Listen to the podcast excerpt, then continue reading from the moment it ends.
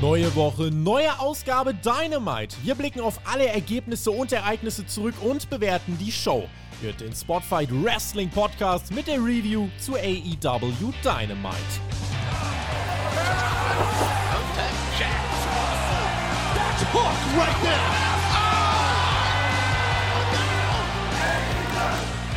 Zwei Jahre Dynamite, zwei Jahre, die die Wrestling-Welt nachhaltig verändert haben. Schauen wir mal, was in den nächsten beiden Jahren dann passiert. Wenn es nur annähernd so viel ist wie in den ersten beiden, dann kann ich euch sagen, freue ich mich richtig drauf. Werde natürlich weiter drüber sprechen mit meiner besseren Podcast-Hälfte. Ihr die AW Dynamite Review, das ist der Spotfight Wrestling Podcast. Und eine Woche nach dem Sommerquiz Frusturlaub kehrt er hier zurück mein Podcastpartner Alexander Bedranowski, aka Thumbtack Jack, zum Anniversary der Reunion oder die Reunion von Team TJT. TJT, ja, Tobi, bei mir ist die Stimmung immer noch ein bisschen gedrückt. Der Frusturlaub, der war auch bitter nötig nach diesem Debakel im Finale vom Sommerquiz. Also, das war der Spotfight Screwjob, was da abgegangen ist, mm. wie ich da mhm. von Marcel allen voran ähm, betrogen wurde um meine Krone, die mir zugestanden hätte als Sommerquizkönig. Nun gut, so bin ich jetzt der König der Herzen. Ich habe mich eine Woche davon erholt am Chiemsee, habe mal tief Luft geholt. In der Zwischenzeit habe ich auch ein bisschen AW verpasst. Da war dann noch äh, Rampage Grand Slam und dann, ja, letzte Woche war dann auch noch mal eine Ausgabe von Dynamite. Da habe ich jetzt gar nichts mitbekommen, aber da ist bestimmt nichts Großes passiert, oder? nee, da war nichts weiter. Also vielleicht fällt uns, ja, fällt uns ja was auf, wenn wir genau hinschauen bei dieser Show, aber sonst war da bestimmt nichts weiter. Äh, ich habe ja mit Marcel auch schon im Nachschlag bei uns auf Patreon, patreon.com slash Podcast im Nachschlag drüber geredet. Äh, und wir haben das Sommerquiz aufgearbeitet. Das nächste Sommerquiz, Alex, so viel kann ich dir sagen, wird dann äh, von mir geleitet. Das heißt, dort wird ganz fair gehandelt, dort gibt es klare Regeln, dort wird keiner bevorteilt. Ich denke, das kommt uns allen entgegen. Ich weiß nicht, ob ich darauf noch Lust habe.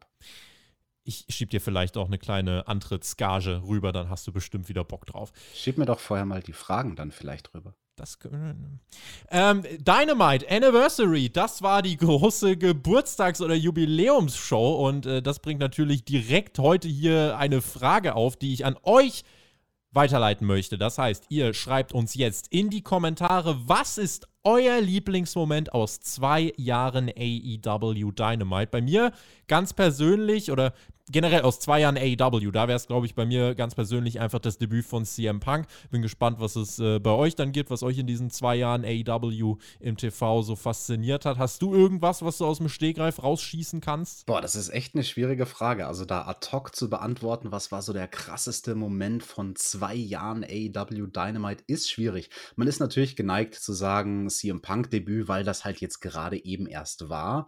Aber ja, da, da, da waren so viele gute Sachen, so viele besondere Matches, keine Ahnung. Random fällt mir jetzt sowas ein wie der Parking Lot Brawl mit Santana und Ortiz gegen die Ui. Best Friends. Das war zum Beispiel so ein Match, was ganz anders war als alles andere. Und das ist jetzt nur eins, random, von ganz, ganz vielen. Also ich bin sehr gespannt, was die Leute da in die Kommentare schreiben. Vielleicht überlege ich nochmal und schreibe dann auch einen Kommentar. Man könnte ja jetzt so eine Show mit einem großen Videopaket eröffnen und einem epischen Recap auf zwei Jahre Dynamite oder man startet eben mit acht Menschen im Ring. Denn Entrances man zehn Minuten vorher im Netz gezeigt hat und dann einfach ohne Werbung fangen die an abzucatchen. Das ist halt, das ist halt der Unterschied irgendwie, den man bei AEW, glaube ich, begreifen muss. Wir gehen in die Show, weil äh, mir gefällt das auch nicht zu 100%. Ich bin ja auch mit der WWE groß geworden, mit diesen epischen Inszenierungen, mit diesen großen Videopaketen. Und bei AEW, Alex, ist es halt so, ja, zwei Jahre Anniversary, hier ein paar Pay-Per-View-Matches, let's go, Leute, die Glocke. Ja, und das ist ja nicht irgendein Eight-Man-Tag-Team-Match, was da die Show direkt eröffnet hat. Die Leute standen schon im Ring, das hast du gesagt. Unter anderem halt auch ein Brian Danielson, der American Dragon, der gerade eben erst frisch debütiert ist bei AEW. Jetzt kriegt er hier im TV nicht mal ein Entrance. Genauso wie der World Champion Kenny Omega. Kein Entrance für niemanden, zumindest nicht im TV, du hast es erklärt kann man machen, aber man hat schon gesehen, auch äh, wie Justin Roberts das Ring-Announcement gemacht hat. Die haben richtig auf die Gastube gedrückt. Also die aber wollten da schnell loslegen. Aber holla die Waldfee. Also die haben vor allem sich auch dann zur Aufgabe gemacht, also 18 Minuten ging das, was dann kam. Die wollten es halt ohne Werbung bringen. Das äh, weiß ich zu schätzen, aber da war eben vonnöten, dass die Entrances davor nur im Netz laufen. Aber Tony Khan hat gesagt, das wird keine Clipshow, wir werden catchen. Und äh, man kann sagen, das haben sie dann getan. Und zwar eben diese 18 Minuten Danielson, Christian, Jurassic Express gegen Adam Cole, Young Bucks und Kenny Omega. Der Jungle Boy und Christian haben die Anfangsphase für ihr Team bestritten. Dann switcht das Momentum. Es gibt wieder Kenny Noble Balls Chance, die letzte Woche geboren worden sind. Nakazawa und Cutler greifen übrigens auch ein, sodass Christian einfach einen Indie-Taker außerhalb des Rings einstecken musste. Der Jungle Boy war besorgt um seinen ja, Mentor kann man ja fast schon sagen. Dann hat die Elite die Kontrolle. Es gibt irgendwann dann äh, den Hot Tag zu Brian Danielson, der dann One-on-One -on -one wieder im Ring steht mit Kenny Omega. Und der Typ ist halt so ein einzigartiger Performer. Es bricht danach ein komplettes Mayhem aus. Nearfall für Danielson. Spektakel links, Spektakel rechts. Alle springen nach draußen. Adam Cole mit einem der herrlichsten Spots des ganzen Abends. Also, ihr müsst euch vorstellen, da kommen vier Dives oder so nach draußen. Adam Cole nimmt Anlauf, bleibt stehen und hat spontan Zeit für. Oh, please, you jerk. Das war ein fantastischer Moment, Alex, der dieses Match aufgelockert hat. This is awesome chance. Jim Ross kommentierte mit einem This is AEW. Die Super Elite verbotscht dann eine Powerbomb gegen den Luchasaurus. Danielson versucht den Tag irgendwie zu rettern, scheitert. Es gibt den vierfach BTE-Trigger gegen äh, den Luchasaurus oder war es gegen den Jungle Boy? Es war gegen den Jungle Boy und dieser vierfach BTE-Trigger bringt den Sieg, Alex, für die Elite. Ja, das war auch äh, super wichtig. Die Super Elite bekommt nach dem Six-Man Tag Team Match beim Grand Slam ihre Heat zurück. Sie dürfen hier dieses Acht-Man Tag Team Match gewinnen. Und das war ein langer Kampf, hast du gesagt, ne? 18 Minuten. Deswegen nehme ich mir jetzt auch mal ein paar Minuten Zeit, so ein paar Momente in dem Match aufzudröseln. Für mich der MVP in diesem Kampf war ganz klar der Jungle Boy. Das haben auch die Kommentatoren overgebracht. Also was der für eine Kondition hatte und wie viele Strecken, lange Strecken, lange Phasen von diesem Match der für sein Team gewrestelt hat, war krass. Er hat ein paar neue Sachen rausgehauen. Er hat zum Beispiel auch diesen Owen Hart Backflip gemacht, also quasi in der Mitte vom Top Rope stehend. Da hatte er dann aber ein bisschen Schwierigkeiten, weil die Young Bucks quasi versucht haben, ihn da aus der Balance zu bringen. Der eine Young Buck, der war noch äh, gecrotcht in der Ringecke und hat dann quasi angefangen, das Ringseil zu reiten, was es für einen Jungle Boy schwierig gemacht hat, die Balance zu halten. Dann kriegt er den Move aber doch ins Ziel und dadurch, dass es schwierig war und deswegen kriegt er einen sehr, sehr großen Pop vom Publikum. Also das finde ich immer bemerkenswert. Quasi, wenn das Publikum sieht, oh, da ist eine Aktion, die geht jetzt mal nicht so bilderbuchmäßig durch, sondern da hat der Performer wirklich, da struggelt der. Ähm, das wird dann gewürdigt von den AEW-Fans. Das fand ich schön. Eine kleine Randnotiz beim Jungle Boy, ich fand es sehr lustig und musste schmunzeln, als er zusammen mit Christian einen Move gemacht hat, den sonst Christian und Edge in ihren Anfangstagen gemacht haben, nämlich so einen Double Hip Toss, wo dann beide quasi eine Bauchlandung machen, während sie dem Gegner den Move verpassen. Das war ganz cool. Und auch cool war dieser Quadruple Cut-Off, so würde ich es mal nennen. Also als dann die Super Elite in dem Match die Oberhand gewonnen hat und außerhalb des Rings, nicht im Ring und quasi an jeder Seite des Rings wurde nach und nach ein Member von dem Babyface-Team gecuttet. Mhm. Und zwar durch die zahlenmäßige Überlegenheit. Ne? Du hattest ja noch Nakazawa und Brandon Cutler außerhalb vom Ring und die haben es dann eben geschafft, nach und nach die Babyfaces zu bremsen. Und Brian Danielson, der hat auch sehr geglänzt in diesem Match. Ne? Also am Schluss kriegt er dann er endlich. Glänzt immer der Mann, das ja. ist echt ein Phänomen das ist so krass am Ende, ne? Da kriegt er dann endlich Kenny Omega in die Finger. Das ist natürlich das, was aufgebaut wurde in diesem Match. Das hat ein paar Minuten gedauert, bis die beiden mal anfangen zu wresteln. Und dann haut er den Tiger Suplex raus gegen Kenny. Ne? Kenny ja der Meister des Dragon Suplex, des Snapdragon. Aber ich kann es euch sagen, dieser Tiger Suplex, der ist nochmal vom Handwerklichen durchaus schwieriger und schwieriger durchzuführen. Cattle Mutilation macht auch immer wieder Spaß, diese Aktion von ihm wiederzusehen. Der Luchasaurus, der hat auch sehr geglänzt dann in der späteren Wurde Phase auch gut vom Match. Abgefeiert, ne? Absolut. Also das fand ich eh cool, dass quasi der Jungle Boy mehr so in der ersten Matchhälfte für den Jurassic Express liefert und dann der Luchasaurus in der zweiten Matchhälfte gegen Finish hin macht zum Beispiel den Chokeslam, wo er Adam Cole auf Kenny Omega drauf chokeslammt.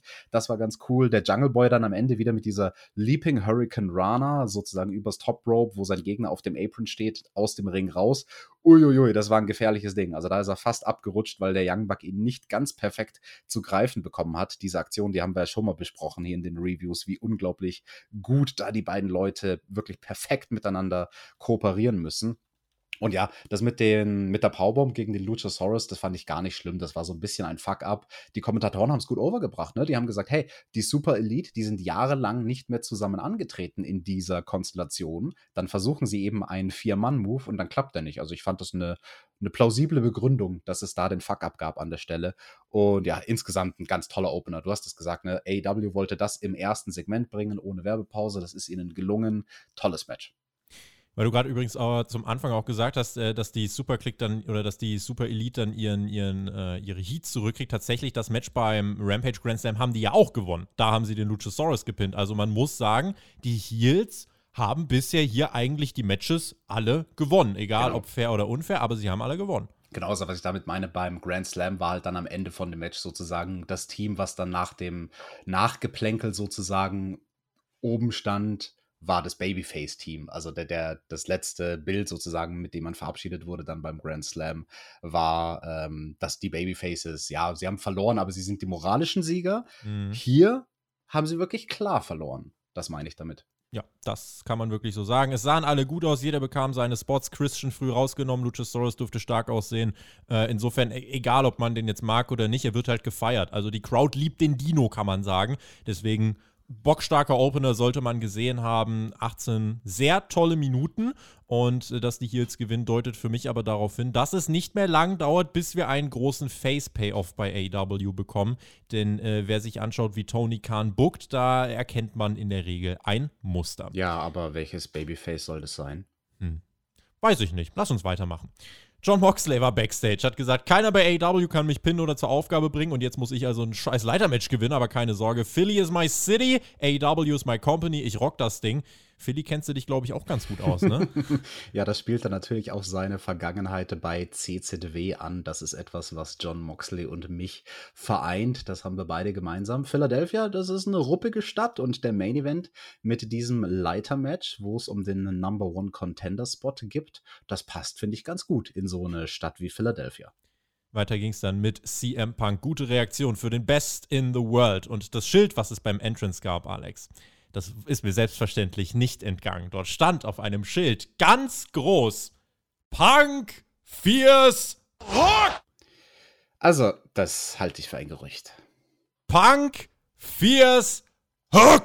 Ja, das kannst du jetzt so oft sagen, wie du möchtest. Punk deswegen, Fierce. Deswegen wird es trotzdem nicht wahr. Wie, wie damals Ahmed Johnson. You're going down. Punk, Fierce, Hook.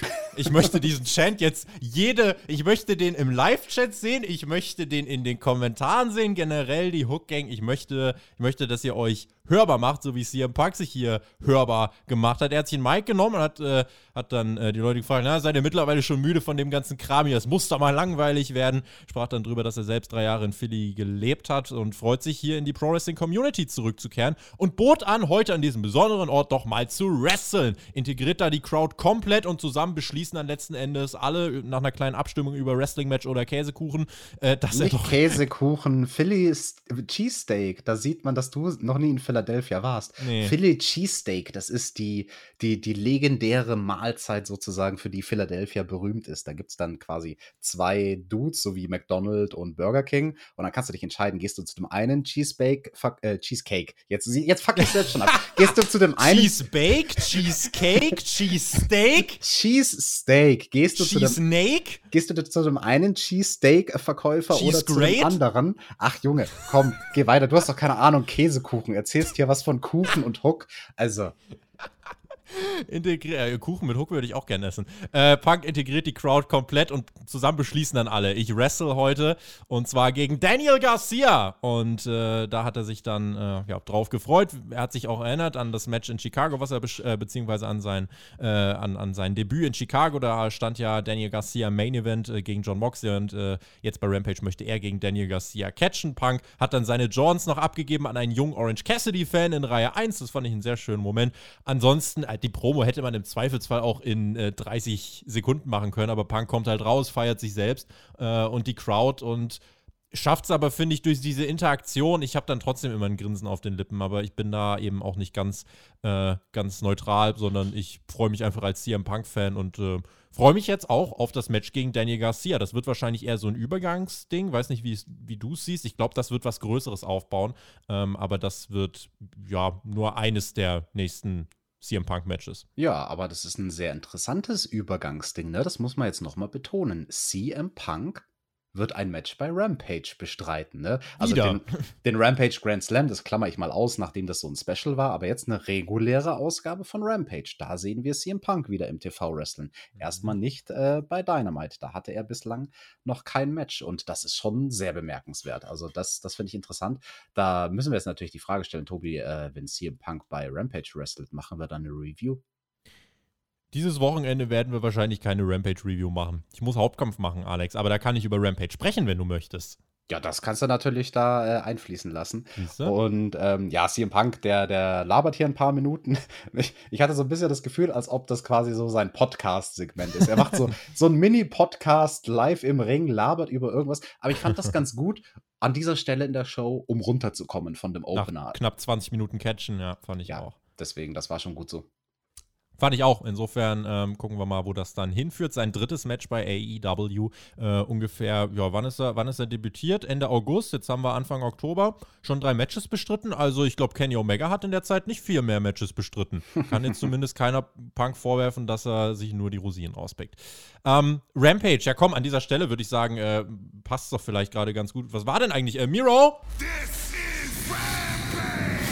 Vielen lieben Dank bei Rampage. Ja, da soll uns jetzt mal hier der, der TNT-Champion Miro erzählen, was da bei Rampage war. Ja, hat seinen Gürtel, hat er nicht mehr, Alex. Den hat er nicht mehr. Wir müssen den äh? mal suchen in dieser Show. Mal gucken. Miro hat war auch nicht verloren. bei der Show. Hat, hat, hat, hat, die Lana ihn geklaut oder wahrscheinlich, was? Wahrscheinlich, wahrscheinlich. Mal gucken, vielleicht finden wir ihn ja bei der Show.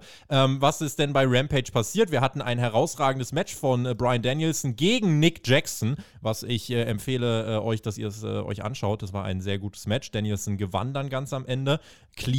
Jade Cargill hat ein Triple Threat Match gewonnen, Alex, gegen Thunder Rosa und Nyla Rose. Also Rosa und Rose besiegt. Das war Cargills anstrengendstes Match in An- und Abführung, aber man hat es ganz gut gemacht, eben, dass es diese Triple Threat-Regel gab. Da gab es ja eine No-DQ-Regel, so ist das ja bei Triple Threats und Cargill hat dann am Ende nach mehreren Stuhlschlägen gewonnen. Das hat man ganz gut gemacht, um sie nicht zu sehr zu exposen. Und im Main Event gewann Orange Cassidy gegen Jack Evans im Hair vs. Hair Match. Dann gab, es gab zwei Orange, Pun äh, Orange Punches und Evans wurde dann geschoren. Nicht komplett kahl, ähm, aber ja, habe ich ja eh schon gesagt, die Storyline ist eh nicht mehr so meins, aber äh, das ist passiert.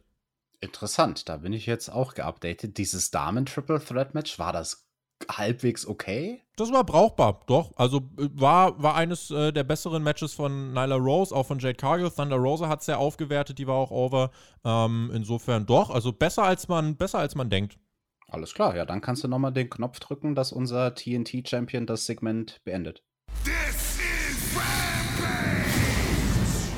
Machen wir weiter mit AEW Dynamite. Dort hatten wir ein Videosegment. Es war Duster, Alex. Zappenduster. Arn Anderson war zu Besuch bei Cody Rhodes. Letzte Woche mit seinem Glockspruch zum Meme geworden, falls du es nicht mitgekriegt hast. Er ja, hat gesagt. Er, er, hat äh, quasi gesagt, Cody, ja, wenn dir versucht jemand äh, das Auto zu stehlen, dann lässt du ihn wegfahren. Wenn mir jemand das Auto stehlt, nehme ich meine Glock und zerberste dem sein Scheißhirn.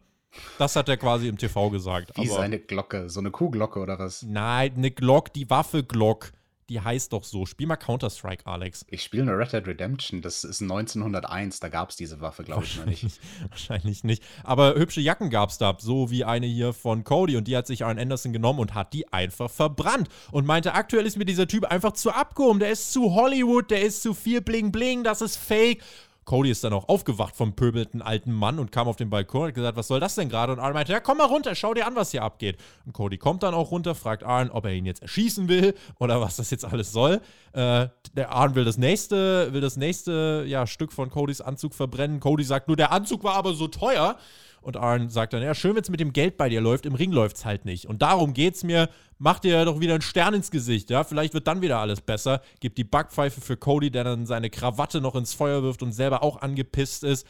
Finde ich spannend. Wenn das am Ende im Turn endet, ist es, finde ich, gut aufgebaut. Also du hast vielleicht die Reaktion mitbekommen, Cody in den letzten Wochen eigentlich konsequent ausgebuht von den Fans. Die Leute wollen den Mann ausbuhen, äh, weil er einfach jetzt der Reality-Star ist. Und äh, insofern finde ich, ist jetzt nicht so ein Turn ins Gesicht erzählt, sondern, ins Gesicht. sondern der ist schon, äh, Da steckt schon ein bisschen was hinter, da gibt man sich schon Mühe, finde ich. Well, dieses Segment mit Cody und Arn Anderson, es war anders, auf jeden Fall. Es war mhm. so semi-cineastisch. Ich weiß aber nicht, ob ich da ein Fan von war. Also ich meine jetzt nicht von der Story, die da erzählt wird, darüber rede ich jetzt gar nicht, sondern nur die Art und Weise, wie dieses Segment aufbereitet war. Mhm. Ähm, Semi-cineastisch. Ich glaube, das beschreibt es ganz gut. Wir hatten sehr viele Schnitte, das war mir irgendwie zu viel. Ich hatte das Gefühl, als ob da irgendwie fünf verschiedene Kameras um Arn Anderson drumherum stehen würden. Warum?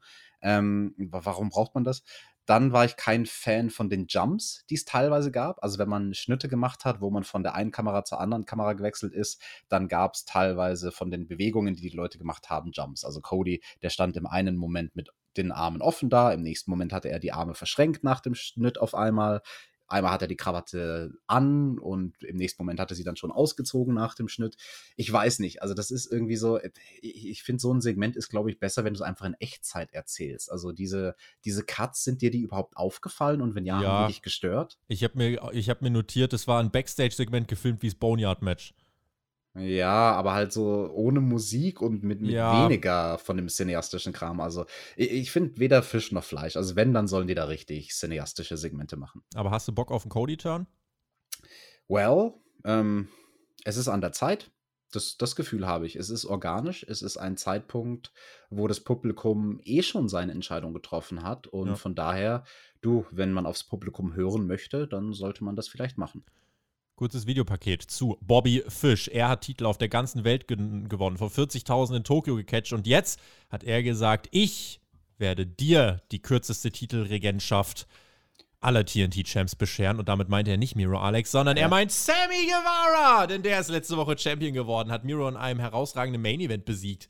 Ach, laber nicht. Das erzählst du doch jetzt nur, weil du dir wünschst, dass deine ganzen Favoriten hier Champions sind. Ja. Der, der Ricky, der hat da schon so seinen Spielzeugtitel, diesen FTW-Titel. Und jetzt erzählst du mir echt, dass der Sammy Guevara TNT-Champion geworden ja. ist? Und Ach, hast, nicht. Du hast doch den Beweis danach gesehen, denn Sammy Guevara gegen Bobby Fish war das nächste Match. TNT Championship Match. Sammy hat äh, ja, den Gürtel mit nach draußen gebracht. Der ist jetzt wieder rot und Sammy hat gesagt, er möchte sich jetzt darum kümmern, dass er dem Titel Prestige gibt und das will er tun mit vielen guten Matches. Du kannst uns ja gleich mal sagen, ob du dieses Match hier gut fandest. Sammy ja, Moment, Moment. Ich muss erst mal was ganz anderes fragen, weil als jemand, der jetzt letzte Woche Dynamite nicht geguckt hat, war ich dann doch sehr überrascht, dass hier auf einmal Bobby Fish kommt. Wurde der irgendwie, wurde der angekündigt vorher, dass der debütieren wird oder, oder die was, kurze was Geschichte: Sammy gewann letzte Woche im Main Event den äh, Titel. Dann ging es äh, weiter nach der Show mit Roads to the Top. In der ersten Werbepause hat man das Siegerinterview mit Sammy gezeigt,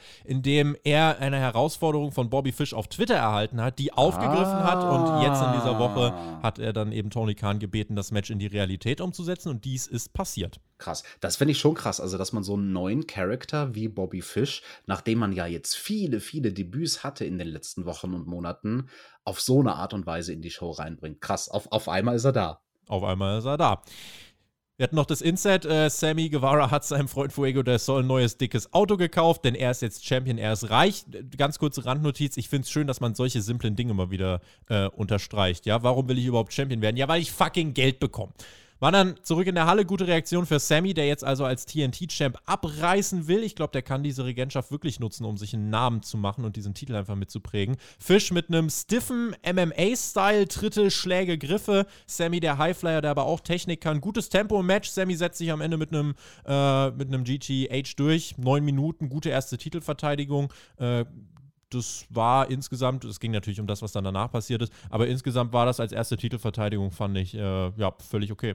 Ja, also ich, ich versuche hier Objektivität zu wahren, denn ich persönlich wie viele Leute aus Kontinentaleuropa, sind kein besonderer Fan oder ich bin kein besonderer Fan von Bobby Fish, also von dem Menschen hinter dem Gimmick, aber ja, auch im Gimmick, also keine Ahnung, bei NXT, ich konnte dem Typen irgendwie nie so ganz viel abgewinnen mit Undisputed Era und tralala, aber gut, jetzt ist er hier, er wrestelt seinen Stil, das macht er soweit auch alles ganz gut, ne, das hatte Hand und Fuß, das sind beides erfahrene Leute, haben die Kommentatoren auch overgebracht, wie lange die beiden Jungs schon wresteln das Einzige von der Psychologie her, was mir nicht gefallen hat, aber mein Gott, das ist ein Detail, da achten, glaube ich, so viele Leute wahrscheinlich nicht drauf. Bobby Fish hat zweimal in diesem Match dieselbe Aktion gemacht und beim zweiten Mal wurde sie dann auch folgerichtig gekontert. Also diese Senden übers Top Rope, wo er quasi vom Ring auf den Apron springt und in einer flüssigen Bewegung zurück vom Apron übers oberste Ringseil in den Ring springt mit so einer Eddie Guerrero-mäßigen Senten. Das hat er zweimal gemacht. Ja, klar, also natürlich, wenn du so doof bist und eine Aktion zweimal versuchst, dann kennt der Gegner die und dann muss der Gegner die kontern. Das hat dann Sammy zum Glück auch das gemacht. S in Sammy steht für smart, Alex. Well, aber ich frage mich, warum ein Wrestler wie Bobby Fish, der schon seit irgendwie 20 Jahren im Ring steht, nicht smart genug ist, sowas zu wissen, was du eigentlich quasi im K-Fape, sage ich mal, in, in dem ersten, in den ersten paar Jahren deiner Karriere lernst. Mach keinen Move doppelt. Also da hat er sich selbst irgendwie schlecht aussehen lassen. Ich frage mich echt, warum. Das sollte, das sollte er besser wissen. Aber egal, äh, was mir am besten gefallen hat in diesem Match, und da würde ich dich jetzt auch gleich nochmal bitten, auf einen Knopf zu drücken, war tatsächlich das Outfit von Sammy Guevara. Das Style Update. Mit Team TJT. TJT. Sammy Guevara trug in seiner ersten Titelverteidigung einen fliederfarbenen Glitzerfummel. Das Style Update. Mit Team TJT. TJT. Faktisch korrekte Feststellung. Schön, dass wir das auch geklärt haben. Ja, mehr gibt's doch dazu nicht zu sagen. Ja, sehr gut. Das war doch ein reines Titeloutfit. Ähm, zu Bobby Fish übrigens, vielleicht das noch. Äh, der ist tatsächlich fest von AW verpflichtet worden. Ähm, bin jetzt auch der Meinung, das wäre jetzt keine notwendige Verpflichtung gewesen. Gibt jetzt Schlimmeres, als einen Bobby Fish in deinem Roster zu haben. Ganz ehrlich, man kann jetzt anfangen, ein bisschen rumzuspinnen und zu überlegen, boah, Adam Cole merkt irgendwann, der passt nicht mehr zur Elite, die sind ihm zu abgehoben, dann geht das Misstrauen los. Die Elite, äh, ja, will sich dann hinterrücks von Cole, äh, ja, absetzen und der braucht dann nach einem Beatdown Verstärkung. Bobby Fish kommt raus und zack, die ausgelaufenen Verträge von Roderick Strong und Kyle O'Reilly kommen zum Tragen und auf einmal haben wir die Undisputed Era gegen die Elite das ist absolutes Fantasy-Booking, aber ja, das wäre eine Rolle, in der würde ich Fisch dann kaufen, aber ansonsten ist das ein Typ, hat Erfahrung, weiß, wie man catcht, kann andere overbringen und wenn das seine Rolle ist, dann von mir aus. Das unterschreibe ich so. Nach dem Match keine Zeit zu feiern für Sammy. Direkt war das American Top Team am Start, umzingelt den Ring, unter anderem Paige Van Zandt äh, mit dabei. Es gab einen großen Beatdown gegen Sammy. Junio dos Santos, ehemaliger UFC-Champ, äh, hat sich mit Jericho angelegt. Scorpio Sky war auch da. Ethan Page hat Pause gemacht. Da hätte sie der nächste Style-Update machen können. Fuego del Sol versucht den Safe zu machen, aber wird auch komplett zermatscht. Und letzte Woche, äh, ne, wir erinnern uns eben in dieser ersten Werbepause, vielleicht haben es einige von euch gesehen, wo Sammy eben Bobby Fish ansprach, wurde er nämlich auch unterbrochen von American Top Team, die gesagt haben: Ja, pass mal gut auf deinen Titel auf, wir nehmen dir den weg. Und äh, das hat man hier quasi fortgeführt. Es gibt den Beatdown und dann auf einmal ertönt Judas und es gibt einen Save von Chris Jericho. Wirklich ein Save, wie er im absoluten Lehrbuch steht. Judas ertönt, Feuerwerk, die Crowd rastet aus. Es gibt dann eben den Beatdown gegen die Heels, die sich verziehen. Judas spielt weiter und ich weiß nicht, ob es geplant war oder nicht. Genau als der Song bei Run Away ist, rennen die Heels tatsächlich weg, Alex. Ja, das, das war doch mal poetisch. Das war doppelt poetisch, weil dann kam ja der Dan Lambert noch raus oder Adam Lambert oder wie auch immer er heißt. Und in, genau in dem Moment, eine Sekunde bevor der Refrain von dem Song kam, meinte er dann so: That's enough of this stupid song bam, der perfekte Cue fürs Publikum an der Stelle erst recht lauthals zu singen. Da haben sie dann die Musik nämlich runtergedreht und der arme Lambert müsste den kompletten Refrain einmal ertragen, gesungen vom Publikum. Fand ich, also das fand ich war ein geiler Moment. Das war einfach ein geiler Moment. Er steht dann da, sagt, ach, ihr könnt das nicht, ach, fickt euch doch. Ja, singt halt. Ja, ach komm, Jesus fucking Christ. Und das war herrlich. Und Chris Jericho heizt die Crowd an und dann fängt Dan Lambert an zu reden, unterbricht die Leute quasi, hat wirklich Sean Rossap hat das getwittert, nukleare Heat gezogen. Also der Mann hat geredet und die Leute wollten das nicht. Sie haben ihn gehasst. Er sollte seine Fresse halten. Lambert kündigte dann unter diesem Buhrufen ein äh, Six-Man-Tag-Team an, Inner Circle gegen Man of the Year. Äh, Junior dos Santos sowie Jorge Masvidal wird auch mit am Start sein. Und äh, Jericho nahm sich dann das Mike, hat gesagt, ich habe eh nichts verstanden, aber wir verprügeln euer Dipshit-Team. Und Lambert meinte, see you in Miami. Das ist dann die Show in der nächsten Woche. Ähm, starkes Segment und ich muss ausdrücklich sagen, Alex, ich fühle diese Fehde mit American Top Team. Ich war skeptisch, aber die ganze Art und Weise, wie sich das Momentum entwickelt hat, äh, meine anfängliche Skepsis ist, stand jetzt erstmal überwunden. Aber Ethan Page war auch nicht da. ja, die Skepsis hattest du. nicht ganz die, diese Skepsis hattest du eben wegen Ethan Page und Scorpio Sky und die sind jetzt so ein bisschen in den Hintergrund gerückt und es ist mhm. vielleicht auf lange Sicht ganz gut, dass man die Heat nutzt, die das American Top Team hat, um dann am Ende dieser Fehde damit die Eigengewächse sozusagen nach oben zu pushen. Also Eigengewächse in Anführungsstrichen, Ethan Page und Scorpio Sky, eben die Leute aus dem eigenen Roster. Und ja, du hast gesagt, äh, American Top Team, allen voran Lambert, der hat nukleare Heat, also nukleare Heat, das gab es ja nicht mehr seit Adam Bomb äh, Adam Bomb, Adam Lambert, Adam Cole, Baby. Jetzt habe ich den Knopf leider schon gelöscht. Schade. naja, jedenfalls, das war ein Segment, was, ähm, was einfach gut funktioniert hat. Und jetzt gibt es dann dieses, dieses äh, Tag Team Match nächste Woche in Miami. Ich weiß jetzt gar nicht. Für Dynamite hat man ja gar nichts angekündigt, ne? Also man, man hat jetzt nur für diese Woche Rampage was angekündigt. Äh, müssen wir mal gucken, wo das dann nächste Woche stattfindet, ne? Mhm. Wie acclaimed sind auf Rang 1 der Rankings, der Tag Team Rankings, untermauerten ihre Titelambition mit rhythmischem und reimvollem Sprachgesang. Am Freitag bei Rampage treffen sie auf die Lucha Brothers.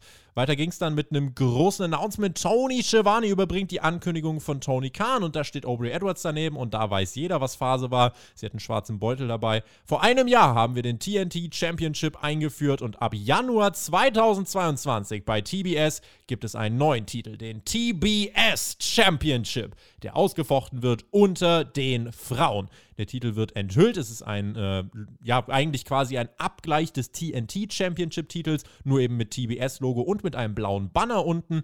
Und der wird in einem Turnier ab Januar 2022 ausgekämpft, Alex. Darüber müssen wir reden. Es wird einen sekundären Damentitel geben bei AW. Das ist dann durchaus eine Überraschung. Also damit habe ich nicht gerechnet. Wir haben ja auch schon vor Monaten mal überlegt, ja, was wird dann mit diesem Senderplatzwechsel passieren? Und wir dachten ja eigentlich alle, dass man einfach die TNT Championship nimmt und umbenennt. Ne? Dass aus mhm. den dem Titel, den jetzt eben Sammy hält, dass daraus die TBS Championship wird. Nee, stattdessen führt man einen neuen Gürtel ein, der wird dann eben für die Damen sein. Ja, also wenn man jetzt kritisieren wollen würde und sagt, ja, äh, das, das Damenroster ist noch nicht so weit bei AEW, dass es einen zweiten Titel benötigt, dann würde ich damit argumentieren an der Stelle. Also ich denke auch, ähm, dass es das nicht braucht.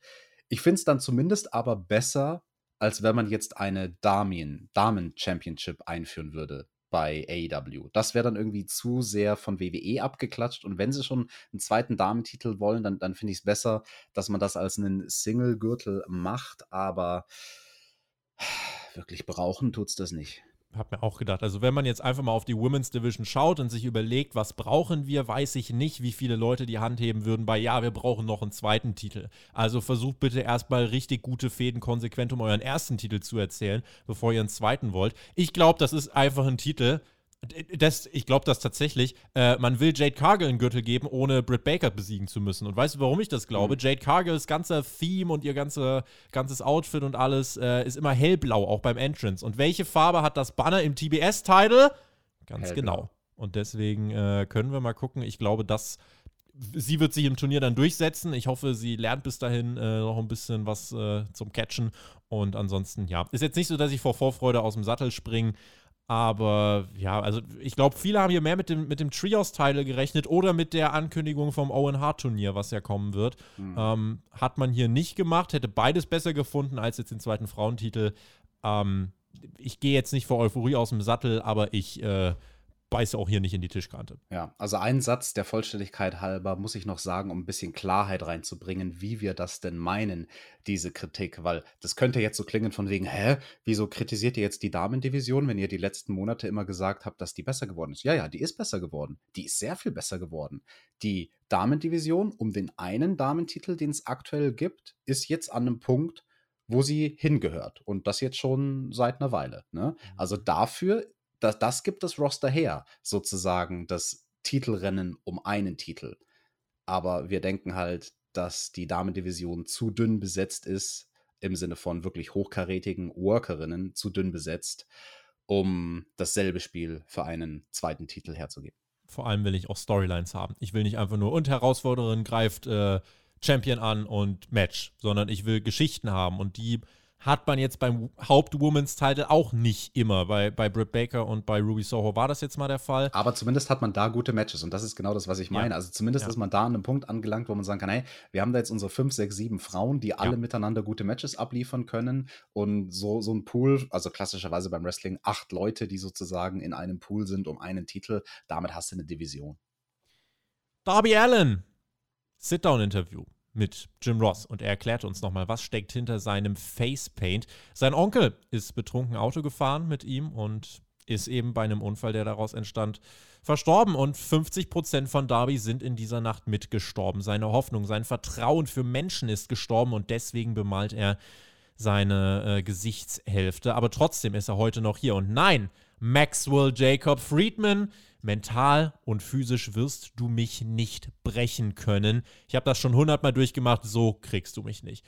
Hab letzte Woche das schon erklärt, genau so eine Fehde mit Darby, finde ich, ist jetzt an der Zeit. Einfach in der, in der er was über sich erzählen kann, indem du mir als Zuschauer erklärst, gib einfach, gib mir Gründe, mich mit dem zu identifizieren, ihn anzufeuern oder halt auch nicht, aber erklär mir was zum Menschen dahinter. Und äh, das finde ich, ähm, hat man mit dieser Promo gemacht und deswegen ist jetzt auch gut, dass es diese Fehde gibt, die eben mal wirklich die reinen Charaktere, ja, in dem Fall Darby Allen komplett in den Fokus stellt.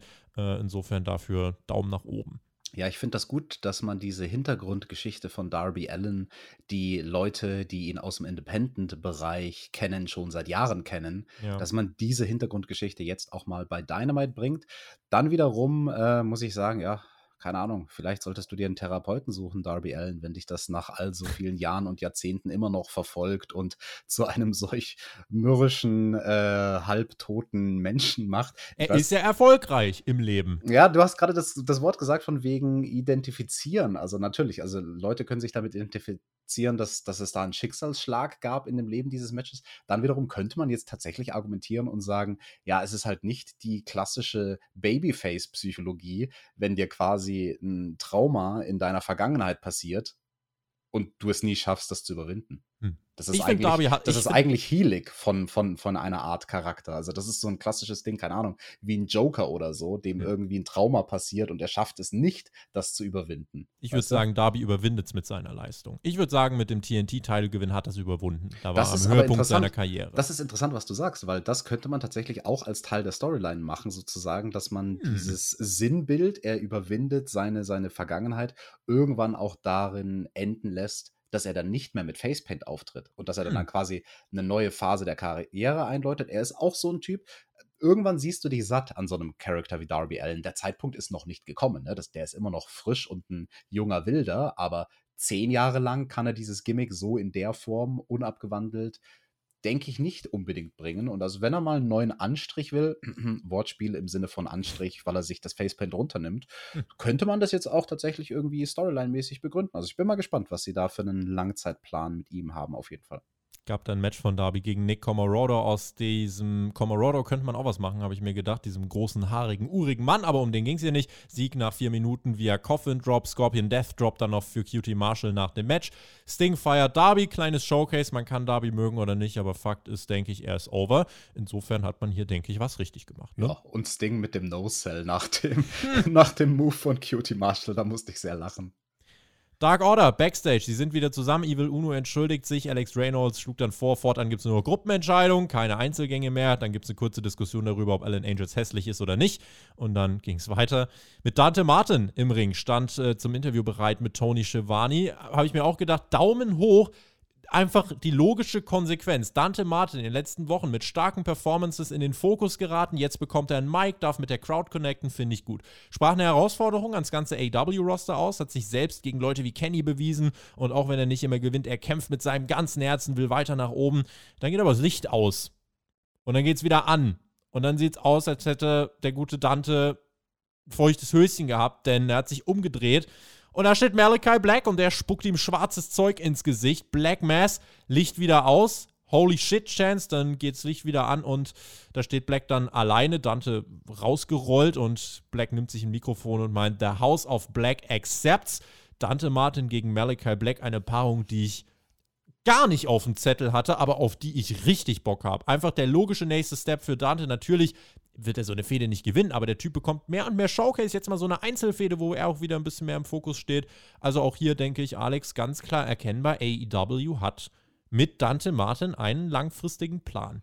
Ja, da stimme ich zu. Also AEW verfolgt einen Plan und ich bin froh, dass diese beiden Jungs jetzt nicht mehr in der Luft hängen. Allen voran Malachi Black, ne, mein guter alter Freund, der Tommy. Da, da mhm. habe ich schon mhm. in den letzten Wochen und Monaten immer mal wieder Sorgen geäußert. Ja, wo, wo will man da hin mit dem Charakter? Also er klatscht Cody weg äh, und dann, er ist noch niemand, der irgendwie im Titelgeschehen irgendwo ist. Was sind denn dann Ziele, die so ein Charakter verfolgt, der quasi ein bisschen droht, in der Luft zu hängen? Hier hat er jetzt einen Grund zu sagen, hey, ich bin der Veteran, du bist ein Jungspund, du brauchst eine Herausforderung, hier bin ich. Die einzige Frage, Tobi, die ich mir eigentlich stelle, als das Licht dann zum zweiten Mal ausgegangen ist, ne, nachdem der Malachi dem Dante da ins Gesicht getreten hat, warum war das Warum war das Licht Why? so. Why? Warum war das Licht so unglaublich lange aus? Also klar, danach, es geht an und der große Reveal ist, Dante Martin liegt jetzt nicht mehr im Ring K.O., hm. sondern außerhalb vom Ring K.O. Warum musste dafür gefühlt 30 Sekunden lang das Licht aus sein? Das habe ich auch nicht verstanden, ja. Also, das sind die kleinen Makel, die wir dann doch immer finden, aber äh, grundsätzlich, das, was hier passiert ist, schon, äh, schon gut. Nach der Werbung stand Ricky Starks im Ring, eine segmentlastige Show. Ricky brachte den FTW-Gürtel over, der ja aus South Philadelphia entstammt und ließ sich dann über Brian Cage aus, hätte gern ja gegen ihn gecatcht, sogar in einem Street-Fight, aber der ist ja nicht da. Plötzlich ertönt seine Musik und dann war er da. Es gab den Save von Powerhouse, Hobbs und Hook und ein gepflegter Aufruf auch hier wieder an die Hook-Gang. Macht euch bemerkbar, denn die neue Prämisse für die AW-Review lautet, wer den Hook nicht ehrt, ist die Review nicht wert. Gott, was laberst du für einen Stuss? Und ein Stuss ist auch diese Fehde mit Ricky Starks und Brian Cage. Das ist immer noch total verkehrt erzählt. Ricky Starks ist derjenige, für den die Leute poppen wollen und Cage ist als Babyface Sinne. Oh. oh, und, ja, Mann! Und Cage ist als Babyface nicht over und das ist alles, das fühlt sich nicht richtig an. Da müssen die Rollen vertauscht werden. Ich sag's immer wieder. Tja, aber du hast dir gemerkt, Tony Khan, ne, es gibt halt nur zwei Stunden Dynamite, aber der wollte hier so viel reinklopfen in dieser, in dieser Phase der Show. Naja, haben wir wenigstens Hook nochmal gesehen. Video zu den Frauen. Thunder Rosa kam zu Wort und oh nein, habe ich mir gedacht, wer ist denn, wer ist denn sie so putzig mit leiser und fast zittriger Stimme? Ich bin neu hier und ich möchte den Titel gewinnen, meinte Sky Blue, die jetzt hier sich einen Namen machen will. Sie steht im TBS-Turnier genauso wie Thunder Rosa, Ruby Soho, Jade Cargill. Äh, wie gesagt, ich glaube, Cargill wird gewinnen, weil blau und blau.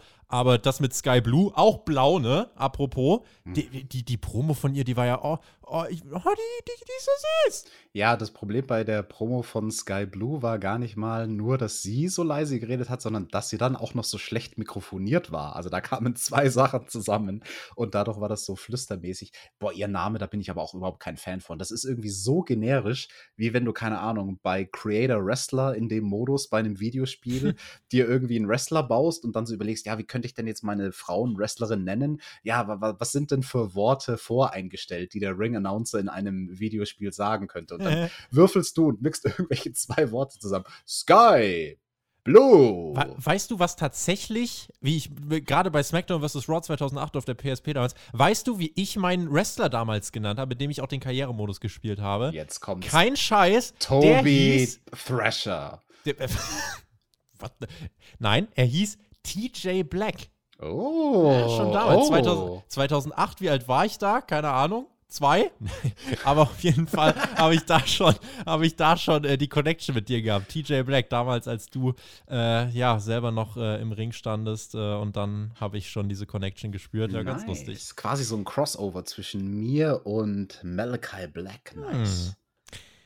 Wieder Zeit für Catch hier bei Dynamite. Hikaru Shida traf auf Serena Deep. Wenn Shida gewinnt, bekommt sie eine Trophäe und die stand dann auch schon am Ring und damit dachte jeder, ja, ist ja alles klar. Die erste Frau, die bei AW 50 Siege, äh, 50 Siege sich holt, 50 Matches gewinnt, ja, dann feiern wir sie mal eben ab. Dachtest du dir das wirklich, als sie die Trophäe hingestellt haben, dass sie das gewinnen wird? Mein erster Gedanke, ich habe ihn dann nach ein, zwei Minuten aber wieder gelöscht, weil ich dachte, das ist mir zu offensichtlich. Mein erster Gedanke war, ja, okay, ist halt ein harter Spoiler. Wenn ihr die Trophäe rausstellt, natürlich wird sie die dann gewinnen. So, aber ne, äh, shame on me. Ja, äh, wirklich, weil also mein erster Gedanke war genau das Gegenteil. Ich so, ja, alles klar, das Match gewinnt die nicht. No chance in hell. Ja, da sieht man, wer der Veteran von uns beiden ist. Also übrigens, so vorhin das mit dem, äh, so negativ das vielleicht vorhin mit dem TBS-Title klang, ja, jetzt in Bezug auf die Frauen. Die beiden hier, die wussten, was sie tun. Ähm, Hikaru hatte halt nicht so, nicht so einen geilen Title-Reign. Aber das hier hat insgesamt mit der Crowd, ja, ich weiß nicht, also sie haben auf jeden Fall im Ring Grundlage geliefert, das Ganze wirklich gut zu finden. Äh, Hikaru Shida traf auf Serena Deep, die von uns ja auch schon als weiblicher Bret Hart bezeichnet worden ist. Die beiden hatten eine gute Chemie und das war insgesamt auch wirklich ein gutes Match. Hatte halt einen Spot auf der Card, der schwierig war. Die Crowd nutzte es mehr zum Durchatmen. Ähm, Serena kickte eigentlich aus allem aus. Das war die, das war die Story. Und Shida äh, sollte die Party vermies werden. Die hat alles ausgepackt, was sie sonst auch auspackt, aber es hat eben nicht gereicht und man könnte eben denken, ja, die Trophäe da ist ein Spoiler am Arsch, denn Serena Deep gewinnt mit dem Helook in 10,5 Minuten in einem, wie gesagt, sage ich gerne nochmal, gutem Match. Äh, ja, ausgetrickst, Alex. Mich hatten sie in dem Moment, die Trophäe von Deep gab es danach für Shida nochmal zum genaueren Betrachten ins Gesicht. Und das war, ja, das Frauenmatch an diesem Abend. Und Shida muss jetzt eigentlich auf eine Losing Streak gehen, oder? Unbedingt. Das war der Gedanke, den ich hatte in dem Moment, wo sie diese blöde Trophäe da rausgestellt haben. So, sie ist nur noch einen Sieg entfernt davon, die 50 Siege zu knacken und sozusagen ein Ziel zu erreichen, was ein anderes Ziel ist als eine Championship. Ne? Sie ist jetzt gerade nicht im Titelrennen, hätte aber ein anderes Ziel und boah, dann verliert sie Match um Match um Match und will doch nur als erste Frau irgendwie diese 50 Siege knacken. Also da kann man was draus machen. Das ist eine schöne Story, die finde ich so nebenbei laufen kann. Aber gut, Jetzt müssen sie die Trophäe erstmal wieder zusammenkleben, weil die böse Serena Deep, die hat, den, hat die Trophäe nach dem Match ja wirklich äh, zerschrottet in zwei Teile. Da ist so der Standfuß abgefallen.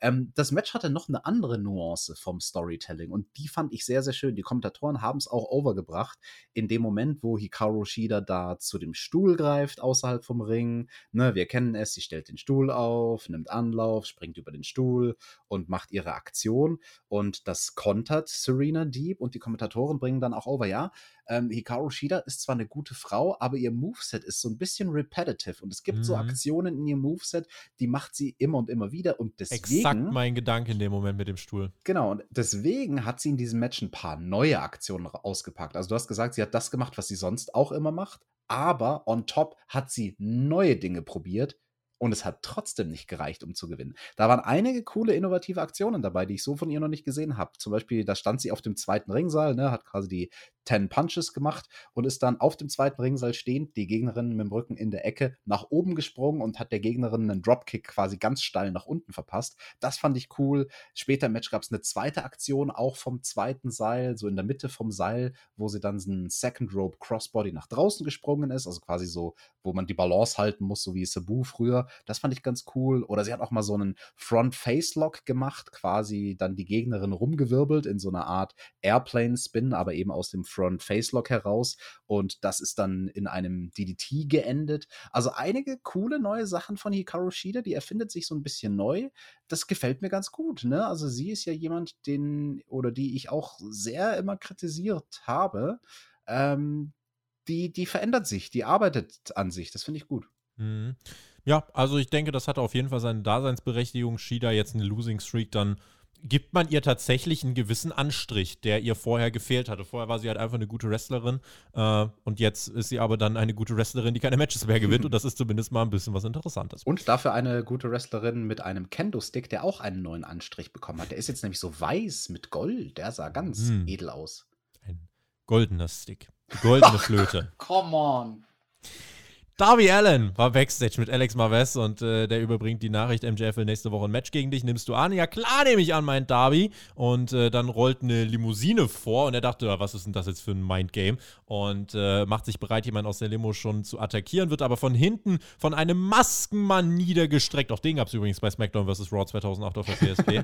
und ja, Darby ganz übel, muss einen Beatdown einstecken, unter anderem einen F10 auf so, ja, zusammengeschobene Barrikaden. Vorher wurde er gegen das Stoppschild gefeuert, als Also, ja, äh, hat auf jeden Fall gut eingesteckt, der arme Mann. Und relativ schnell war klar, die Männer unter, äh, unter den Masken, das war der Pinnacle. Und MJF am Ende rollt dann noch mit dem Skateboard ganz lockerlässig an Darby vorbei. Und dann steigen sie wieder in die Limousine. Also, so führt man diese Fehde zwischen Darby und MJF fort. Ja, wenn das so klar ist, dass das der Pinnacle war unter diesen Masken, warum hatten sie dann überhaupt Masken auf? Das ist eine gute Frage. Mal was Neues und so. Neuer Anstrich. Hm. Was sagst du dazu, dass das Match schon nächste Woche kommt? War ja eigentlich ein Pay-Per-View-Match. Oder ist die Sache jetzt, kann Darby nächste Woche antreten? Ja, das kannst du auf verschiedene Arten und Weisen erzählen. Also fühlt sich noch nicht zwingend wie ein Pay-Per-View-Match an. Also dafür müsste man es noch mehr aufbauen in meinen Augen. Aber es ist nichtsdestotrotz eine interessante Paarung, ne? Weil du hast quasi zwei Eigengewächse, die so unterschiedlich sind. Ne? Also Mhm. zwei Typen, die so von den Charakteren gar nicht zusammenpassen. Und das meine ich im positiven Sinne. Also zwei Charaktere, wo du denkst, oh, das, das, das ist ein interessanter Clash. Also nicht nur von den Charakteren, sondern auch von der Art und Weise, wie sie wresteln. Der eine methodisch, der andere so total der Kamikaze-Bomber. Und ähm, das, das ist durchaus interessant. Insgesamt bin ich mal äh, noch, also ich bin der Fehde gegenüber immer noch sehr aufgeschlossen und äh, bin immer noch der Meinung, das sollte bei Full Gear stattfinden. Wenn das nächste Woche kommt, dann baut man vielleicht für Full Gear dann äh, ein Tag Team Match auf. Also vielleicht irgendwie Darby und Sting äh, gegen MJF und Wardlow und äh, keine Ahnung, vielleicht kommt das ja auch beim Pay-Per-View. Ich würde aber lieber das Singles Match dort sehen. Ähm, müssen wir mal weiter beobachten. Kann man mit Fantasy Booking ja, kann man sich jetzt mal hier Gedanken machen, da lohnt sich das. Äh, gibt viele Möglichkeiten. Schauen wir mal, wofür sich AEW entscheidet. Bei Rampage gibt es am Freitag CM Punk gegen Danny Garcia. Außerdem Jade Cargill trifft auf Sky Blue, die Arme, und Ricky Starks trifft auf Brian Cage im Philadelphia Street Fight Plus. Lucha Brothers gegen The Acclaimed. Ein sportliches Programm für eine Stunde, ne? Ja, vier Matches. Definitiv. Und auch zwei Titelmatches, ne? FTW-Title im Philadelphia Street Fight und eben das Tag Team-Titelmatch. Mhm. Äh, CM Punk on top of that. Also, das ist mal eine vollgestopfte Ausgabe von Rampage. Wenn ihr sagt, ihr wollt eine kurze Review zu Rampage, dann solltet ihr jetzt auf Patreon vorbeischauen. Dort gibt es nämlich am Freitag das Themenvoting für Hauptkampf. Dort wird das als Punkt auftauchen. Und äh, wenn die Leute das sofort hören wollen, dann äh, einfach dafür abstimmen. Und wenn nicht, dann werden wir nächste Woche hier drüber sprechen, wenn Miro wieder sagt. Dynamite-Matches gab es nicht, angekündigt für nächste Woche. Stattdessen Leo Rush, der sich zu Wort meldete. Vielleicht hast du das mitbekommen, vielleicht auch nicht. Auch Der- nicht. da habe ich mich auch gewundert, genauso wie bei Bobby Fish. So, hä, wo, kommt jetzt auf einmal Der- Leo Rush her? Der war letzte Woche tatsächlich einfach nur in einem Segment, äh, also gab es ein Videopaket, äh, der Man of the Hour ist All Elite, ja, und er ist ein großer Fan von Dante Martin, hat er uns hier gesagt, und er ist eben Businessman und er will Dante Martin auf neue Höhen katapultieren. Wenn er die Challenge von Malachi Black annimmt, sollte er äh, Leo Rush eben an seiner Seite haben. Und er hat gesagt, lass mal quatschen, Dante, ich ruf dich mal an. Und hab dann gedacht, Leo, Manager, und hab direkt wieder Bilder im Kopf, wie, wie Leo Rush sagt, Lashley, Lashley, Lashley. Dante, Dante. Ja, gut. Also, Leo Rush, der Mensch, von dem bin ich überhaupt kein Fan. Nee. Leo Rush, der Charakter im TV, finde ich durchaus interessant. Ne? Ähm, er ist irgendwie so ein bisschen, wie sagt man, äh, verbranntes Holz. Ist, ist, ist das, wie man das ausdrückt? Weißt du, was ich meine? Also, also so, so eine Persönlichkeit, die irgendwie, ich weiß nicht, ob den noch jemand sehen will oder ob der zu viel hat sich einfach schon hat. auch viel unbeliebt gemacht, schon zigmal zurückgetreten. Ja, Ja, genau das, ne? Zurückgetreten. Also deswegen habe ich mir gedacht, hm, also entweder fuckt er und scheißt er wirklich komplett auf sein Retirement, was er irgendwie gefühlt vor zehn Wochen ausgesprochen hat. Ähm, das ging ja damals auch auf Twitter, sein Dialog mit Tony Khan. Tony Khan so, hey, ich habe dich gerade geholt als Joker in der Battle Royal, cool. Einen Tag später sozusagen retirest du. Ja, Mhm. blöd, das ist doch kreuz jetzt mein Plan. Aber ja gut, wenn das dein Wunsch ist und dich glücklich macht, dann bist du jetzt eben retired. Ähm, ich würde mir fast wünschen, dass man ihn nicht im Ring bringt, sondern dass man Leo Rush nur als Charakter bringt, in so einer Rolle wie das, was er bei WWE gemacht hat, weil das fand ich da tatsächlich gut, wie er Boah. quasi der Manager-Sidekick war. Ja, das ist vielleicht eine, eine unpopuläre Meinung, aber das ist, das ist so ein Gesicht zum Reintreten. So ein Typ, wo, glaube ich, die meisten Leute sich denken, Alter, so ein kleiner, blöder, nerviger Widerling, der geht mir auf den Sack. Da, da, da kannst du was draus machen, ne? Gucken wir mal, in welcher Art und Weise man ihn hier einsetzen wird.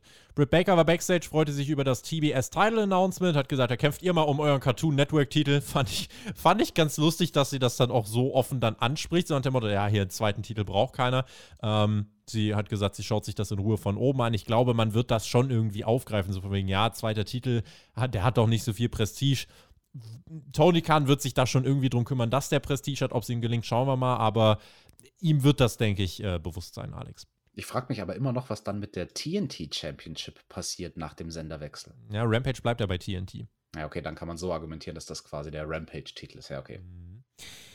Main Event: Casino Ladder Match. Es ging um einen AEW World Title Shot. Meine Kritik aus der Vorwoche, die steht noch immer. Warum gibt es hier keine Qualifikationsmatches für? Warum kündigt man das einfach random auf Twitter an und dann nur noch ein Teilnehmerfeld, was mich sehr irritiert hat? Ähm, aber äh, ja, genau. Also, warum verdient hier ein Pack, so sehr ich ihn mag? Warum verdient der sich hier in einem Match zu stehen, wo es eigentlich einen World Title Shot zu holen gibt? Äh, warum nicht ein Dante Martin oder ein Malachi Black? Also, das fand ich in der Zusammenstellung nicht so gut. Stattdessen muss ich irgendwie Matt Hardy sehen, aber naja, schauen wir mal, was dieses Match gebracht hat. Orange Cassidy kam als erstes heraus mit dem 76ers Maskottchen und den Best Friends und gefolgt ja, vom Bastard, vom Pack. Erinnerst du dich noch damals? Die haben ja den Showstil auf die Beine gestellt. Das war Revolution 2020, glaube ich. Da hat man ja schon gemerkt, die haben eine gute Chemie. Das hat man auch zu Beginn des Matches, fand ich, gesehen, ne? Definitiv. Also diese ersten zwei Minuten, die waren sehr gut. Wir haben in diesem Casino-Ladder-Match ja eben die zwei Minuten Intervalle, bis dann neue Leute eben zum Ring kommen. Und die ganze Anfangsphase, also dem Match hat es gut getan, dass Orange Cassidy in der Anfangsphase war, ne? Weil auch mhm. mit dem nächsten und dem übernächsten Charakter, die dann reingekommen sind, da hat der schon seine Spots sehr, sehr gut platziert. Andrade war Nummer 3, legt sich direkt mit Pack an. Erste Aktion ist einfach ein Sunset-Flip von der Leiter, weil warum nicht?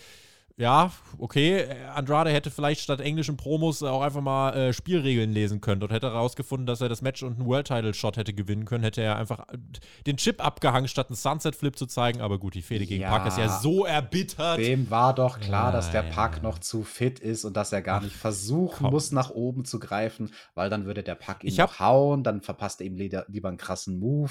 Kurzer, kurzer Vergleich an der Stelle. Weißt du, an wen mich Andrade gerade erinnert? Ich habe das einfach geschaut und hatte ganz kurz einfach so diese Eingebung kann auch kompletter Bullshit sein. Aber weißt du, woran mich das erinnert? An Alberto Del Rio bei WWE. Das war irgendwie auch so ein Typ, der war halt da und der hat irgendwie auch hier und da mal Titel gewonnen, aber irgendwie hat der nie so wirklich connected. Äh, der sah irgendwie halbwegs nach was aus, aber irgendwie fand den dann doch keiner so mega krass. Andrade ist ein viel besserer Wrestler, versteht mich nicht falsch, aber irgendwie ja, so wenig wie Alberto Del Rio bei WWE äh, connected ist, so connected irgendwie Andrade gefühlt auch bei AEW. Wollte ich mal so rausblasen. Weißt du, was ich glaube, wenn ich das hier so höre?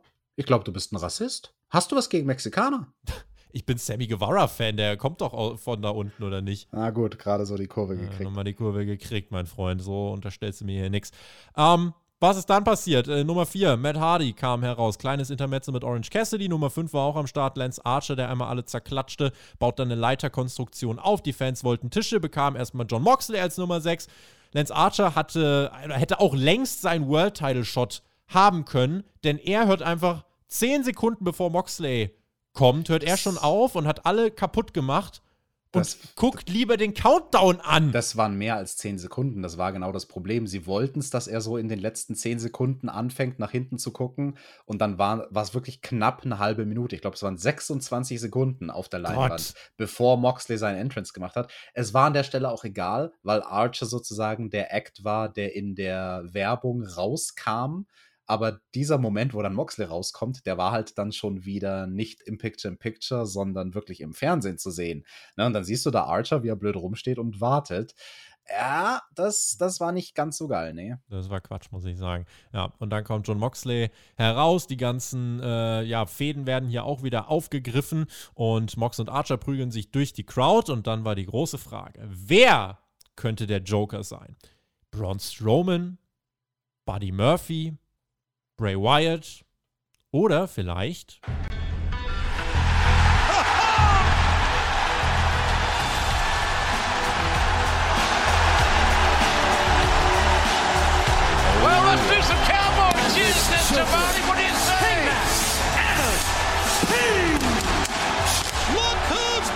Ja, Alex, guck mal, Cowboy-Shit! Der Cowboy ist endlich mal wieder zur Arbeit erschienen. Das war seine Bauchbinde. Da, da das muss man lachen. an der Stelle mal auszeichnen, Alex. Also, finally shows up to work oder finally showed up to work. Und weil wir beim Anniversary sind, weil wir beim Anniversary sind, vergebe ich, Alex, oh. dafür die oh.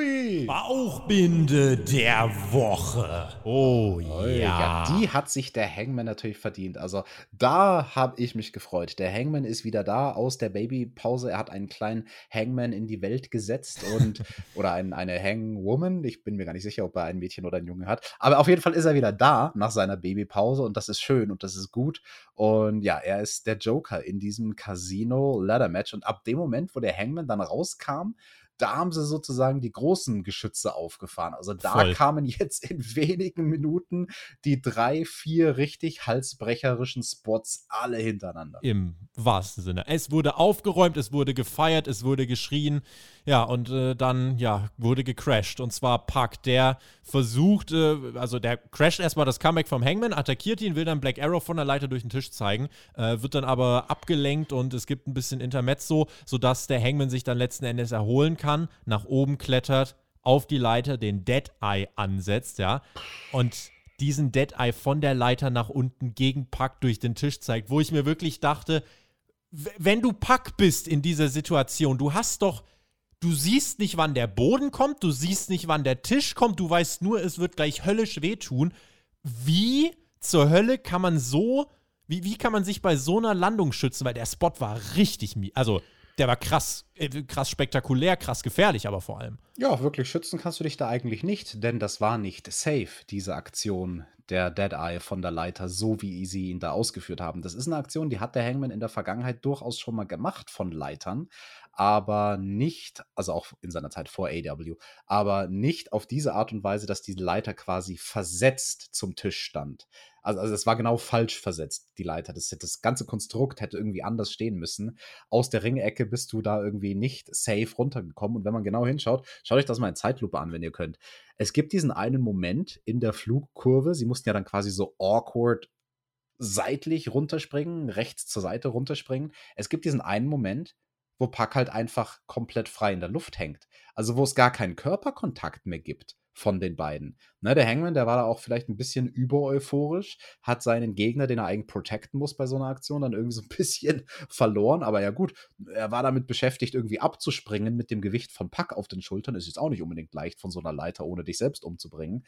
Aber ja, also für Puck war das wirklich gefährlich. Also dadurch, dass da kein Körperkontakt mehr vorhanden war, äh, Park hat sich halt abgerollt im letzten Moment, um deine Frage zu beantworten. Wie kannst du das irgendwie äh, machen? Ja, er, er, fällt halt senkrecht steil runter, droht auf den Kopf zu fallen, rollt sich halt so gut es geht irgendwie ab oder nimmt halt zumindest das Kinn auf die Brust, damit er möglichst safe auf der Schulterpartie landet, auf den Schulterblättern statt auf dem Genick. Und ja, aber boah, also so sehr ich mich gefreut habe über das Comeback vom Hangman, die Aktion, da ist mir ein bisschen Angst und Bange geworden. Scheint aber alles gut gegangen zu sein. Match war wirklich komplett wild. Die Crowd feierte alles ab. Matt Hardy zeigte von der Leiter einen Legdrop gegen Cassidy. Im Ring hielt Mox den Hangman vom Klettern ab. Schlagabtausch auf der Leiter. Mox kollabiert aber einfach, fällt von der Leiter. Der Hangman klettert und feiert seine poetische Rückkehr, gewinnt den Chip und holt sich seinen World Title Shot. Was haben wir alle spekuliert? Danielson gegen Omega bei Full Gear glaube, das wird nicht passieren. Ich glaube, das wird man sich aufheben, denn das, Alex, muss doch jetzt der Main Event von Full Gear werden, oder? Eigentlich schon. Es ist das große Match. Es war der große Langzeitplan, in dem halt eben keine Babypause vorgesehen We war. Weißt du, was letztes Jahr bei Full Gear passiert ist? Bei Full Gear letztes Jahr, da sag's mir. Opener, Kenny Omega besiegt den Hangman Adam Page. Ach, ja, wie schön. Oder? Stimmt. Ja, so, so würde sich der Kreis schließen. Und diesmal besiegt der Hangman im Main Event den Kenny und würde World Champion. Äh, das könnte so kommen und. Ähm, Boah, wäre das geil. Also, ich denke, die Pause war nicht zu lang. Man könnte jetzt höchstens tatsächlich argumentieren und fragen, war die Pause vielleicht zu kurz? Also nur weil er quasi fertig ist mit seinem Babykram, heißt das ja nicht, dass man ihn zurückbringen muss. Aber man entscheidet sich zu sagen, nee, komm Hangman, bevor wir dich nochmal drei Monate oder nochmal sechs Monate auf der Ersatzbank lassen, wir holen dich jetzt zurück, wo du quasi noch den Großteil von deinem Rückenwind noch immer hast oder eigentlich alles von dem Rückenwind, was er vor seiner Pause eben hatte. Der Charakter ist hot, absolut. Also du hast ja gesehen, wie das Publikum reagiert hat. Du weißt, wie du reagiert hast. Du weißt, wie ich reagiert habe. Du weißt, wie jeder unserer Zuhörer und Zuhörerinnen reagiert hat. Ich glaube, da haben sich alle alle gefreut in dem Moment, wo der Hangman da rauskam und wenn Klar. er da das Ding abhängt, den Chip abhängt und jetzt ist er Nummer 1 Herausforderer, das ist schon gut, ne? Das, das fühlt sich schön an. Und da, da kann man jetzt ein paar Monate lang noch eine schöne Geschichte erzählen und das große Titelmatch hoffentlich für Full Gear aufbauen. Der Hangman gegen Kenny Omega. So viele Monate sind es gar nicht. Sind noch eins, zwei, drei, vier Ausgaben von Dynamite. Was? Und dann, dann ist schon Full Gear. Ja, Full Gear. Ja, fünf sind sogar. Fünf. Am 13. November ist Full Gear. Gar nicht, äh, gar nicht so weit hin. Hm. Äh, in einem Monat. Also da hat man jetzt nochmal fünf Ausgaben, wo man das Ganze heiß machen kann. Meine große Erkenntnis, also Match generell, Match war, Match war wirklich stark ähm, und spektakulär in erster Linie.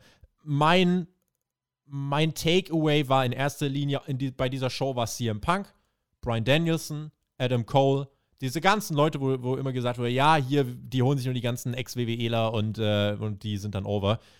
Den lautesten Pop an diesem Abend kriegt der Hangman Adam Page. Ein Typ, der seit Tag 1 bei AEW am Start ist. Ein eigens kreierter Topstar, den jeder, der dieses Produkt seit zwei Jahren verfolgt, jetzt als World Champion sehen möchte. Und AEW bookt so, dass sie den Fans geben, was sie wollen. Man hat es jetzt so oft vertagt, mehr oder weniger. Hangman ist schon so groß gescheitert. Ich erinnere nur an diesen epischen Dark Order Entrance mit diesem Ten-Man-Tag, mit diesem El Elimination-Ding, wo sie dann verloren haben. Jetzt endlich der finale Moment. Und äh, ich finde, da gibt es jetzt ganz, ganz viele Möglichkeiten. Also da kannst du. Da kannst du ganz viel erzählen. Danach auch immer noch Brian Danielson wird dann Hauptherausforderer und setzt sich gegen Kenny Omega durch. Oder keine Ahnung, also auch hier, Fantasy-Booking-Abteilung kann, äh, kann wirklich heiß laufen. Beim Match habe ich mir übrigens noch notiert, das war genau diese Art von Match, mit der ich damals tatsächlich auch WWE-Fan geworden bin. Ich weiß noch genau, wie ich damals, bleiben wir wegen SmackDown vs. Raw von vorne, also bei 2008, äh, wie ich damals noch bei, ich glaube, MyVideo oder Clipfish war das damals noch, Top WWE Extreme Moments oder so eingegeben habe. Und da habe ich mir einfach zig Highlight Reels von so Tables-Matches, Ladder-Matches und so weiter angeschaut. Und genau dieses Zeug ist auch hier passiert. Also auch das wird in Highlight Reels landen. Übrigens, das, Tobi, ja? weil du gerade sagst, Tables und Ladders. Äh, warum standen da Tische? Ja, die waren halt noch übrig. Es war hm. Anniversary. Ja, aber war ein Leitermatch, kein Leiter- und Tischmatch. Casino TLC-Match, ja, Mann. Ist ja, doch klar. Äh, na gut, einen Stuhl gab es ja auch tatsächlich. Also den einen Stuhl, den Pack sich genommen hat und dann später gab es nochmal einen Stuhl, der außerhalb vom Ring benutzt wurde, um dort drauf die Leiter zu legen, auf die dann Andrade vom Top Rope geflogen ist. Den Stunt mm. muss ich auch nochmal kurz overbringen. Du hast ihn kurz erwähnt vorhin, aber also Andrade segelt da vom Top Rope runter Boah. auf die Leiter, die halt so quasi, ja mein Gott, wie hoch ist ein Stuhl? Keine Ahnung, 40, 50 Zentimeter über dem Hallenboden ist. Oh, also das war auch eine miese Bombe, sage ich dir. Schreibt uns mal euer Szenario, was passiert jetzt mit dem Hangman, mit Kenny und was passiert vor allem nach Full Gear? Also ich habe ein Szenario im Kopf, äh, aber bei euch sind sicher Dinge dabei, die ich jetzt zu dieser Sekunde hier in der Review gar nicht auf dem Zettel habe. Also schreibt uns. Äh, in jedem Fall, das war der große Bang und ich sag dir ganz ehrlich, ich bin heilfroh, dass wir hier nicht Bray Wyatt gesehen haben. Ich bin heilfroh, dass wir hier nicht Braun Strowman gesehen haben. AEW hat genügend Stars und äh, diese Show hatte eine Menge von dem, was AEW so beliebt gemacht hat. Viele gute Momente, viele Segmente mit viel Storytelling, exzellenter Opener, abwechslungsreicher, spektakulärer Main Event, das Comeback vom Hangman. Was ich aus dieser Episode ziehe, ist einfach, AEW muss jetzt keine anderen Stars mehr verpflichten. Mit dem, was man jetzt hat, nach dem, was man sich mit zwei Jahren aufgebaut hat, an Vertrauen, an Stars, kann man larger-than-life-Momente kreieren. Und der Hangman-Titelgewinn könnte so ein Moment werden, wenn er wirklich gut inszeniert ist. Deswegen, mhm. ich habe da Bock drauf. Ich brauche jetzt keinen Wyatt, ich brauche keinen St Strowman, bei Gott nicht. Ähm, und, und bin einfach jetzt mit dem zufrieden, wie es ist und muss einfach das größte Lob dafür aussprechen, dass AEW es wirklich jetzt geschafft hat, in den eigentlich seit seitdem die Crowds wieder da sind, das Produkt wirklich heiß zu kriegen das Produkt wirklich auf ein Niveau zu kriegen, wo du dich jede Woche fragst, wie haben sie diese Karte jetzt eigentlich aus dem Ärmel geschüttelt? Und deswegen, ähm, ja, wirklich, wirklich Daumen hoch dafür. Ja. Äh, das war ein gebührendes Jubiläum. Ja, also ich kann deinem Fazit an sich nur zustimmen, möchte aber auch nochmal betonen, wie gut der Aufbau dieser Show war. Ich sage es immer wieder, ich werde nicht müh mühselig, das zu predigen. Gib den Leuten was Gutes am Anfang und gib ihnen was Gutes am Ende. Das ist so, so wichtig. Aber wenn du das machst, dann würden sie dir in der Mitte der Show viele Sachen verzeihen, die nicht so gut sind. Aber da gab es nichts, was abgefallen ist in der Mitte der Show. Also da war jetzt kein Segment dabei, wo ich mir gedacht habe, boah, jetzt zieht sich's aber wie Kaugummi oder da will ich vorspulen. Das, das, das muss man betonen. Das ist nicht so selbstverständlich in der heutigen Wrestling-Landschaft, dass eine Liga es schafft, eine zweistündige Show zu machen, die du problemlos, ohne zu spulen, in einem Rutsch von vorne bis hinten durchgucken kannst. Und es funktioniert einfach quasi. Ne? Also die Show, die hat dort ihre ruhigen Phasen, wo du mal durchatmen musst und dann zieht sie wieder das Gaspedal an. Also die Ausgabe von Dynamite, ich habe mir genau das gedacht, was du gesagt hast. So, wie haben sie denn das jetzt aus dem Ärmel geschüttelt? Das war eine wirklich, wirklich gute Ausgabe und wir hatten uns ja noch vorm Grand Slam so ein bisschen gefragt, uh, wird man dann nicht vielleicht in ein Loch fallen, nachdem man jetzt so viel Momentum hatte und dann haut man alles raus, was es gibt beim Grand Slam und ja, jetzt stehen wir zwei Wochen später da und siehe da, AW zaubert eine echt geile Show aus dem Ärmel. Deckel drauf. Das war unsere Review zum AW Dynamite Anniversary. Wir, äh, Alex, werden auch in den nächsten zwei Jahren hier weiter brav die Shows schauen und ich bin sehr gespannt, was sich da so tun wird. Belassen es damit für heute. Ihr wisst Bescheid. Daumen da lassen, Kommentar da lassen und wen es betrifft. Vielleicht hören wir uns ja bei Hauptkampf, vielleicht geht es da um Rampage, schauen wir mal. Ansonsten äh, auch was bei WWE abgeht, covern wir hier natürlich. Diese Woche gab es auch ein NXT Roundup. Wer sich fragt, was passiert denn da beim ehemaligen Mittwochskonkurrenten, muss man sagen. Kleine Randnotiz, die äh, äh, der dieswöchige Zuschauer-Altersschnitt von NXT lag bei 62. Das halten wir einfach mal so fest. Und in diesem Sinne würde ich sagen, äh, ja, bis wir 62 sind, Alex, dauert's noch. Das war Dynamite. Mal gucken, wann das 62. Anniversary kommt. Macht's gut. GW. Yes, und schreibt uns in die Kommentare, was war euer krassester, größter und überhaupt the bester Moment in zwei Jahren AEW Dynamite?